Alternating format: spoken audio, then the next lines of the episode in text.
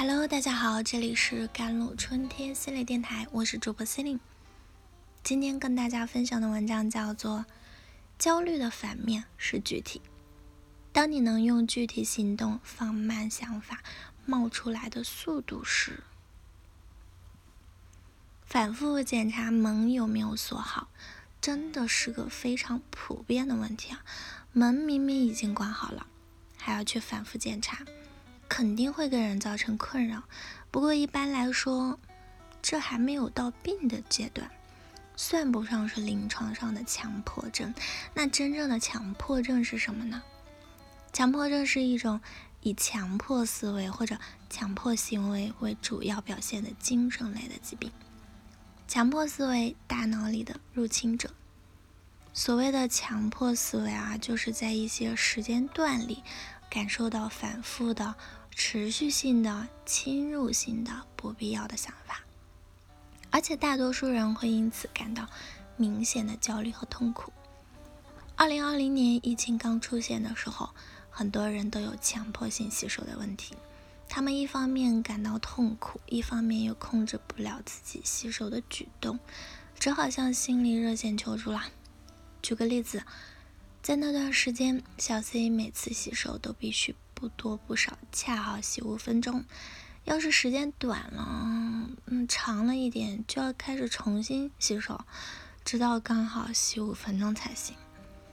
在洗手时，小 C 脑子里啊。总是出现，如果我不洗五分钟，我就会得新冠的念头。而小 C 本人完全没法控制这个念头的出现，并且这个念头完全支配了他，使他没有办法像普通人一样想：虽然疫情没结束，但我现在的环境是安全的。小 C 的这个念头，这就是强迫思维的体现。强迫行为啊，身体被支配。而强迫行为是指重复行为或者精神活动，比如不停确认门是否关好、煤气是否安全，反复给身边的物品计数，脑子里不停的默念一个词汇等。特别需要注意的一点就是，强迫行为的产生，最初往往是为了减少强迫思维给自己带来的焦虑和痛苦。焦虑导致反复锁门这一类行为带来了困扰。但又不到病态的阶段，要怎么做才能让自己好受一些呢？多几个动作，我们可以试试认知行为疗法，这是临床上最常用于治疗强迫症的方法了。虽然我们在生活中可能没有达到强迫症的程度，但也有可以用认知行为疗法来让自己感觉更好一些。简单来说就是。我们的想法、行为、情绪三者之间是相互影响的。只要其中一个因素改变，其余两个因素也会受到影响。拿反复检查门这件事来说，检查这个行为可以帮助消除或减轻我家会失窃的想法。根据认知行为疗法，我们就可以通过改变行为来改变我家会失窃的想法。你可以在出门的时候给关好的门拍个照，录个视频。之后一旦开始担心此事，那就拿出来看看，告诉自己已经锁好了，家里不会失窃。也可以做个清单，写上出门前要检查的内容。在出门前一项项检查，打勾。关煤气、关冰箱、关门呐，二次确认关门。圆周派中。周轶君曾讲，焦虑的反面是具体。当你能用具体行动放慢想法冒出来的速度时，你会发现事情没有想象中那么糟糕。准备心理工具，这是第二种方法。在强迫想法和强迫行为出现时，我们还可以转移一下注意力。能转移一点是一点，你肯定有自己独到的。轻松方法，这些方法就是你的心理工具箱。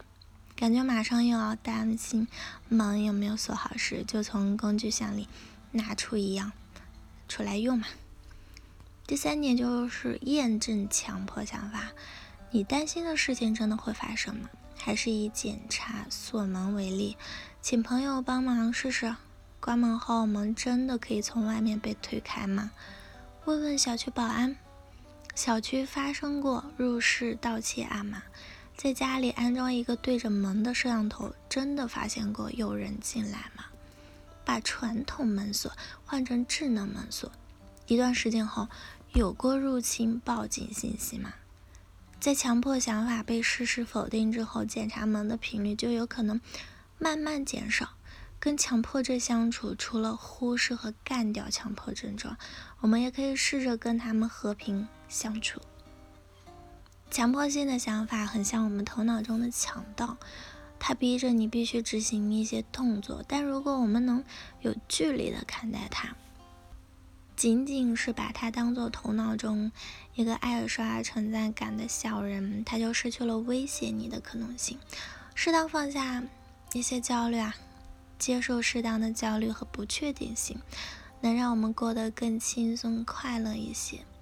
需要提醒的是，以上方法可以帮助到有轻微强迫表现的人们。对于社会功能严重受损的情况下，一定要。及时的寻求医生的帮助啊！好了，以上就是今天的节目内容了。咨询请加我的手机微信号：幺三八二二七幺八九九五，我是 c e l i n e 我们下期节目再见。